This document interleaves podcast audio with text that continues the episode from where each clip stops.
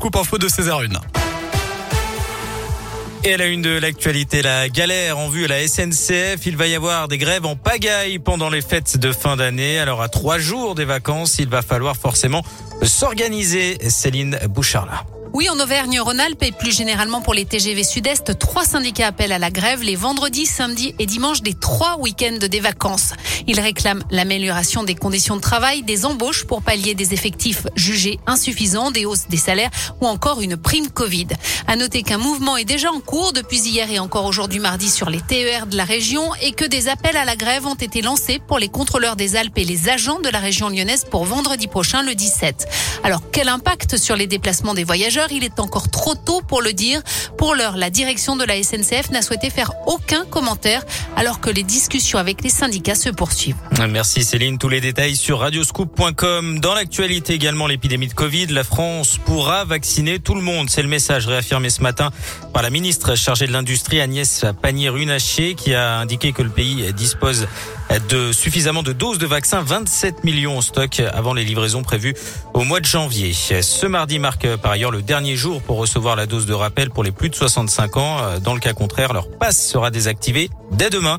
À noter que le vaccinodrome du centre commercial de la Pardue reprend du service hein, demain jusqu'au 8 janvier. Donc pas mal de nouveaux créneaux seront disponibles ces prochains jours. Et puis à partir de demain, la vaccination sera désormais ouverte aux enfants considérés à risque. Ça concerne environ 360 000 enfants en France. La vaccination qui euh, pourrait être généralisée pour tous les enfants âgés de 5 à 11 ans dans les prochaines semaines sur la base euh, du volontariat. Dans le reste de l'actualité, la grève des agents périscolaires qui va se poursuivre demain. De nombreuses cantines sont restées fermées ce midi dans les écoles lyonnaises. Perturbation également au niveau de l'accueil périscolaire. Un rassemblement est prévu demain à 13h30 devant le rectorat. Les agents qui réclament de meilleures conditions de travail et des contrats titulaires. Un enfant de 5 ans grièvement brûlé après avoir joué avec des allumettes. D'après le progrès, la jeune victime est originaire de Saint-Étienne. Le t-shirt du garçon a pris feu. Il souffre de graves blessures au ventre et à la main. L'enfant a été évacué aujourd'hui vers le centre des Grands Brûlés de Lyon. Un mot de foot, le tirage au sort des 16e de finale de la Coupe de France féminine a été effectué aujourd'hui. Les Lyonnaises se déplaceront à Bordeaux le 9 janvier, les Girondines évoluent également en première division.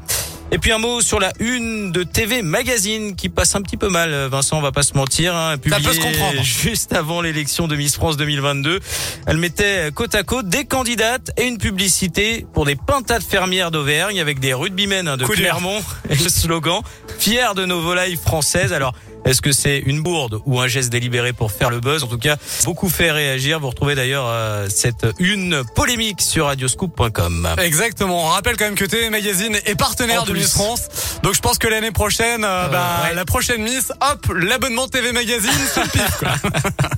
on parlait du site radioscoop.com, on y reste avec la question du jour. Ah oui, effectivement, allez vous faire euh, tester, allez-vous vous faire tester avant les fêtes de fin d'année? Et pour l'instant, eh bien c'est non à 80%.